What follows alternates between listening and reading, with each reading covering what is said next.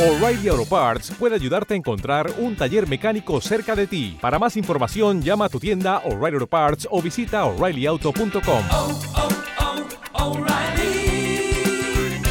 oh, Parts.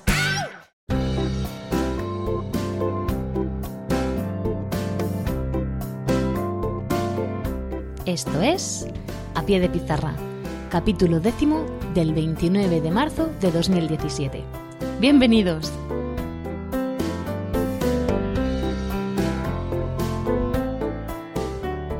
Muy buenas, esto es A Pie de Pizarra, un podcast sobre educación mediante el que comparto mis experiencias e inquietudes sobre esta dedicación y vocación que es la enseñanza. Mi nombre es Raquel Méndez. Este año soy tutora de tercero de primaria y soy la presentadora de este programa donde vais a escuchar mi voz contando mi día a día como maestra de la escuela pública. Empezamos.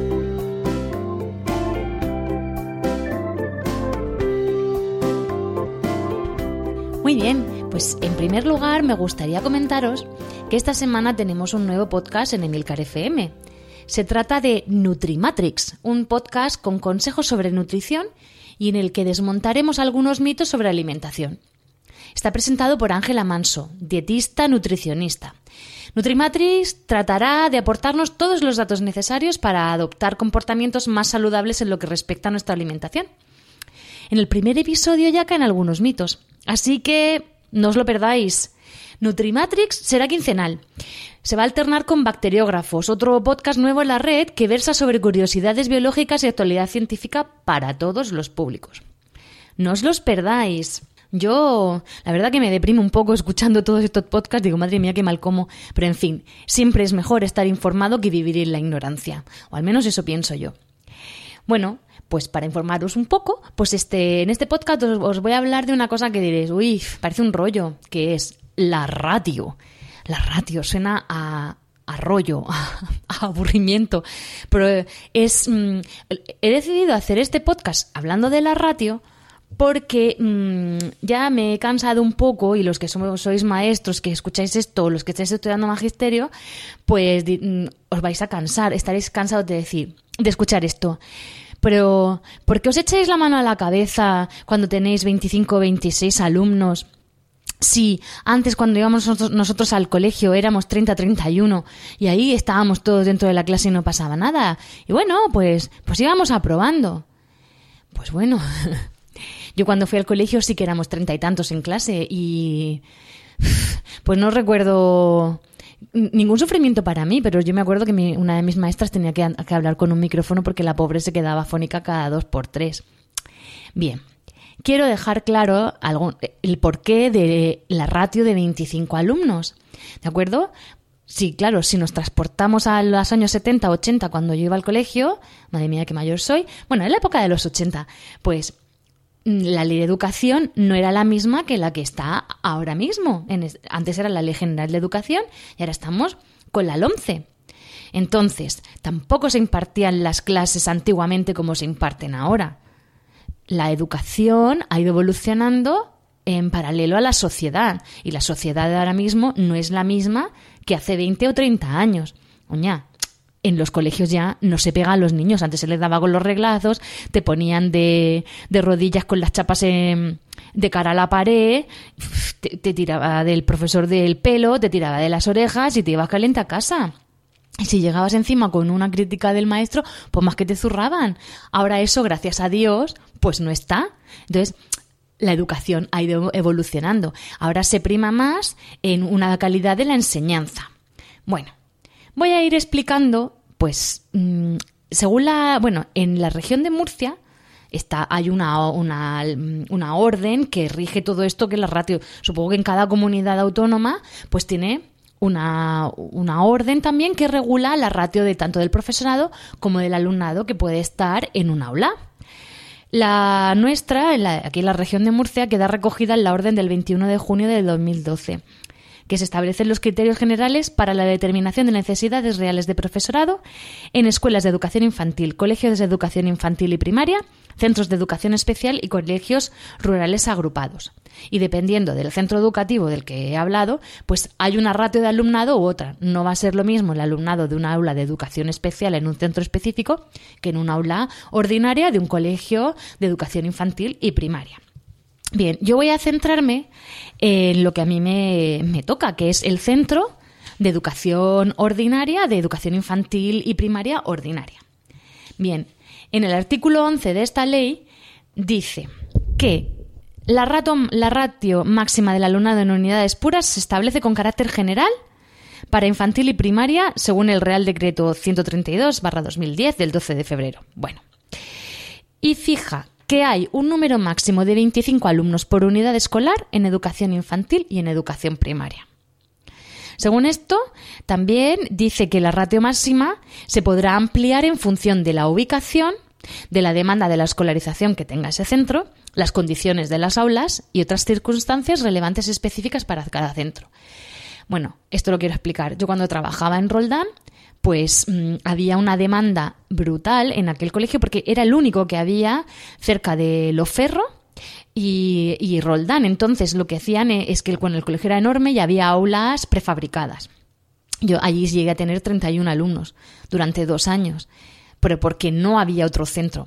Ahora ya sí que viendo las necesidades, como hay, hay, muchísima gente en aquella zona del campo de Cartagena, pues se ha hecho otro centro educativo allí en Roldán y los alumnos pues se han dividido. Entonces ahora las aulas están pues mm, más llevaderas porque también en, las zonas rurales pues suele haber más inmigración y más eh, emigrantes, inmigrantes, hay muchísimo flujo de alumnos y de, familias que van y vienen y entonces pues es necesaria una educación de, pues, más individualizada. Bien, sigo diciendo. Sí, esta orden también dice que se desdoblarán las unidades del alumnado de educación infantil, así como las de educación primaria hasta cuarto de primaria, o sea, quinto y sexto queda excluido, que tengan una ratio superior a 27 alumnos por aula. Y dice, siempre que exista disponibilidad de espacios en el centro y que todas las unidades del mismo curso hayan alcanzado esta ratio.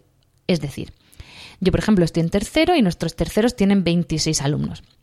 Si todos los alumnos, si todos los terceros tuvieran 27 y llegaran alumnos nuevos que tienen que estar escolarizados porque sí, entonces se procedería a formar otro aula más para que no quede ningún aula con 28 alumnos, porque aquí en esta orden dice que lo máximo son 27, que ya son. Esto no es igual en los CRA, los centros rurales agrupados. ¿Por qué? Porque están a lo mejor alumnos de primero primer curso, de segundo curso y tercer curso de infantil en un aula, luego primero, segundo y tercero de, educación primaria, cuarto, quinto y sexto.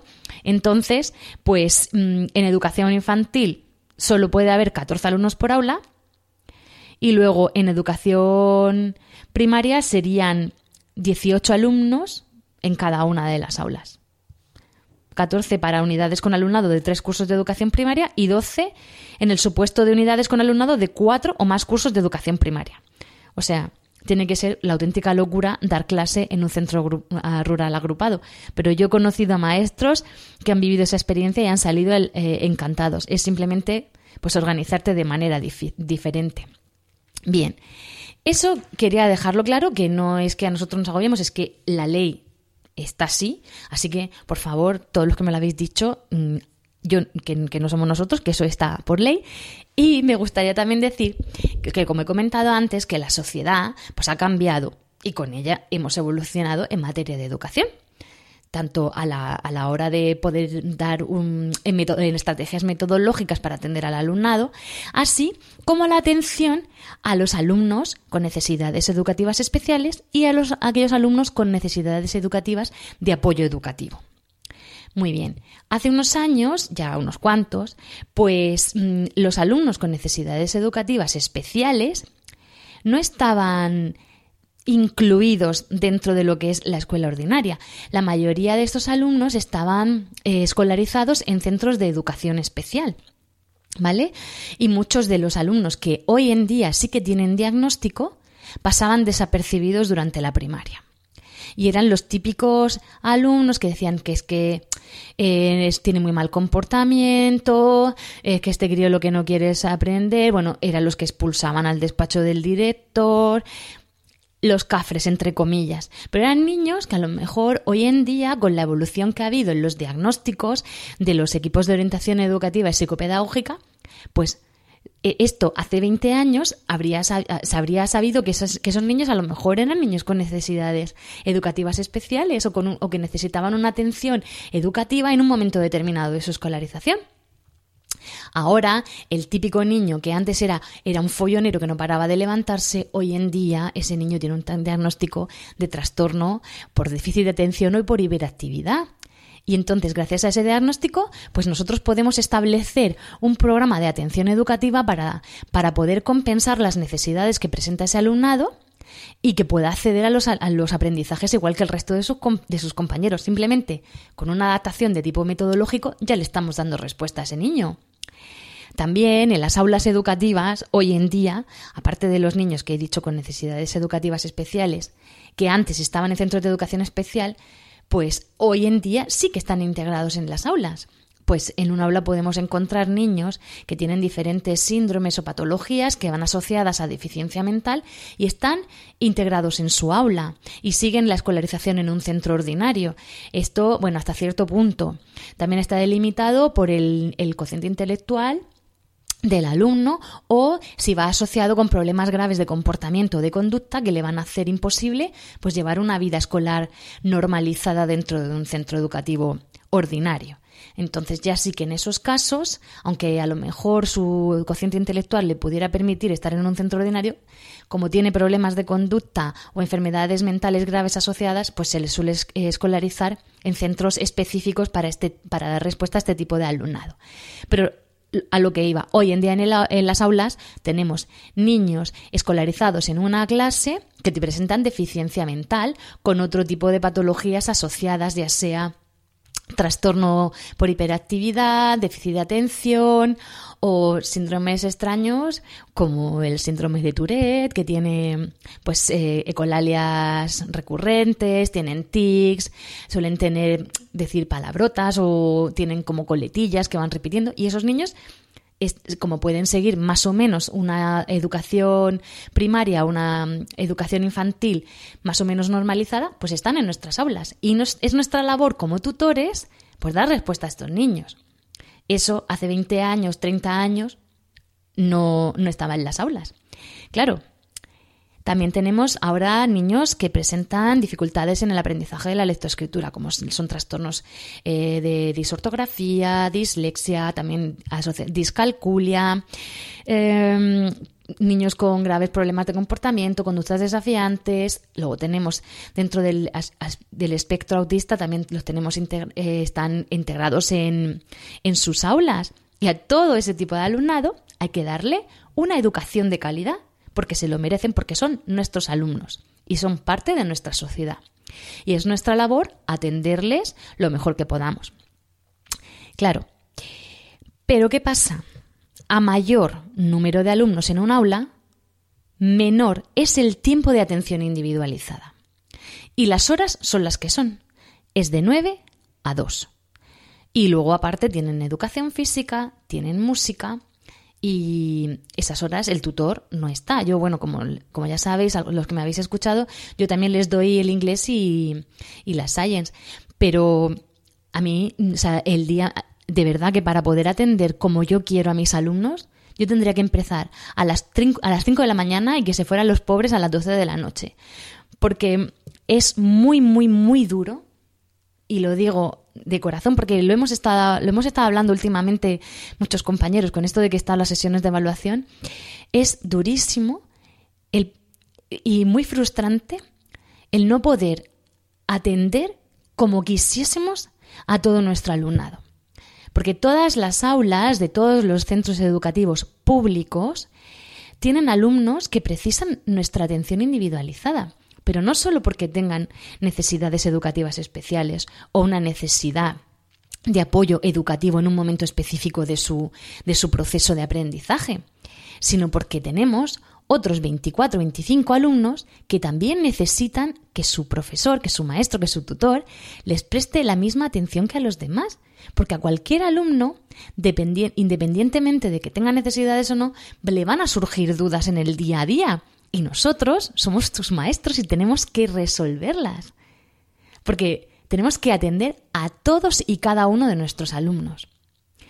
Claro, eh, también, bueno, se supone que están los especialistas de, pedagogía terapéutica y de, audición y lenguaje, que son los que nos van a, van a atender a los alumnos con necesidades educativas especiales, es decir, con un diagnóstico establecido por parte del equipo de orientación y corroborado por salud mental o por el organismo que sea pertinente, ¿de acuerdo? Vale, pero claro, hay un PT por ejemplo, en mi colegio, que es un colegio de dos y tres líneas, dependiendo del, del nivel, hay un PT para todo el colegio. Yo, el alumno que tiene necesidades educativas especiales de mi clase, recibe dos horas a la semana de PT.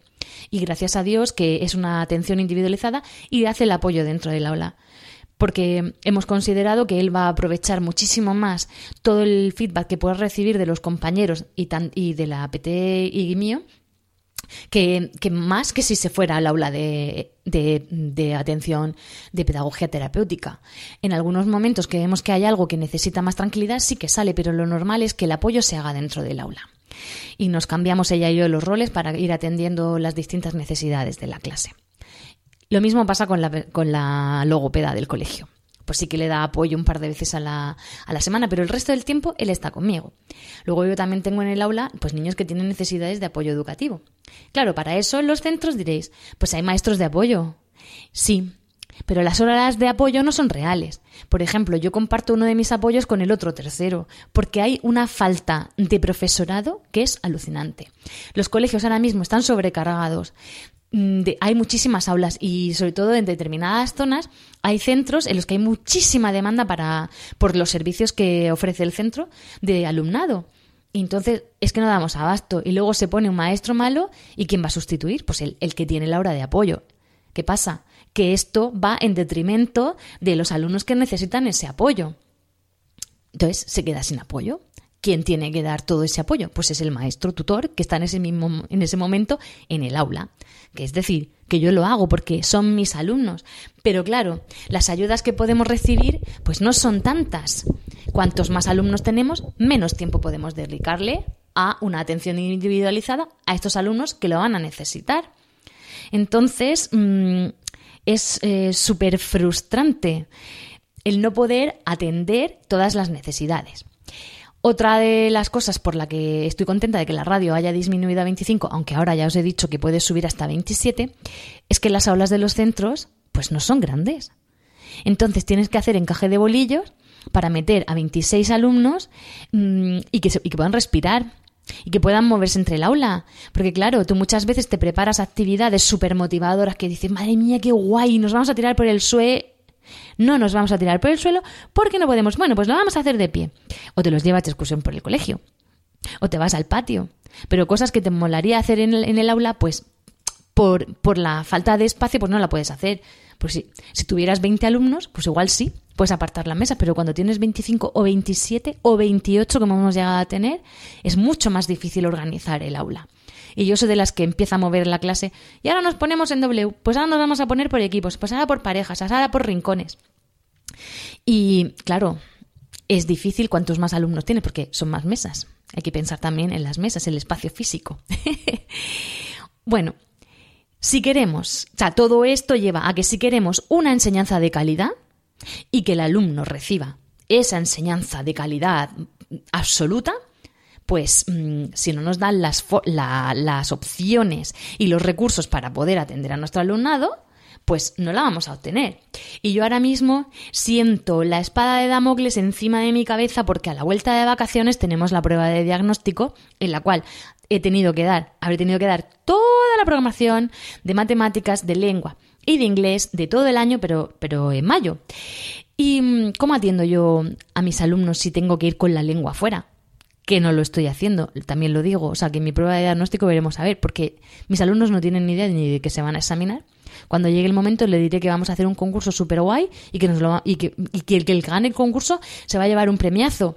Pero bueno, ¿Cómo, cómo aprieto yo a 25 niños que tengo todos los días ahí mirándome, 25, 26? Mm, sí que, que- que no puedo. Es que yo tengo niños que, que es que les cuesta muchísimo trabajo en entender y asimilar los conceptos. Pues si con 25, 26 mm, ya voy que me quiero cortar las venas, métele más alumnos a un aula. Porque si nosotros no tuviéramos la prueba esta, si no nos examinaran también a los maestros, pues podríamos ir más relajados y dedicarnos más a atender a los alumnos. Pero es que entre la programación que tenemos que dar, la cantidad de estándares que vamos que ni un ministro tiene que aprenderse eso, y las pruebas de diagnóstico en tercero y sexto, pues mm, nos falta, nos falta vida, por lo menos a mí me falta vida, para dar todo lo que tengo que dar y atender a su vez a los 25 alumnos que tengo, cada uno con su, con su historia personal. ¿Vale? Entonces, lo que digo, yo muchas veces me, me voy a casa pensando, ay, madre mía, esta niña, si es que hoy con esto que hemos dado, no sé si se le ha quedado claro, madre mía, tengo que preparar esta actividad. Bueno, voy a preparar esta actividad para ella, pero claro, que tengo el otro, a ver cómo le puedo adaptar lo otro que no había entendido y madre mía, pero claro, Claro, yo me lo preparo súper bien. Llego a clase, casi todo lo hago manipulativo.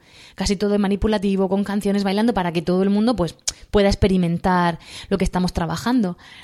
Pero luego me quedo corta, me quedo corta, me falta tiempo, porque si me pongo a hacer una cosa con uno, aparte que luego tengo a 15 a lo mejor mirándome con ojicos de del gatico de Shrek, diciéndome atiéndeme a mí, atiéndeme a mí.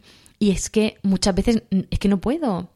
Los pongo en fila y le, y le voy poniendo nombres. Ahora vienes tú, ahora vienes tú. Señor, que me ha agobiado. Se ponen a llorar. Es muy frustrante. Y eso que yo tengo 26. ¿eh? Que se puede todavía manejar. Pero yo a las 2 de la tarde muchas veces estoy porque parece que me han pegado una paliza.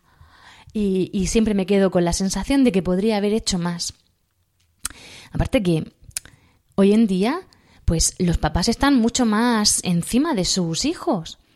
Está, mm, están muy preocupados por el tema del colegio. No digo que antes no, que también.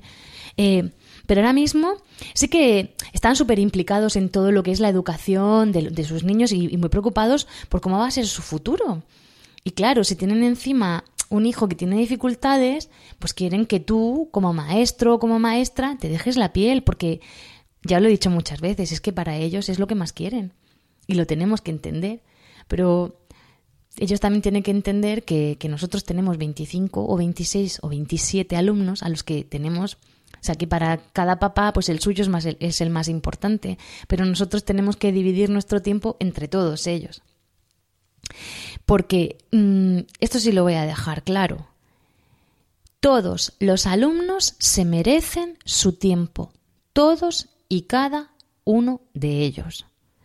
No porque un niño vaya fenomenal, no hay que prestarle atención, porque a lo mejor va fenomenal en algunas asignaturas, pero tiene una carencia afectiva y necesita que su seño pues le dé sus mimitos y le dedique su tiempo y le dedique su ratito de importancia.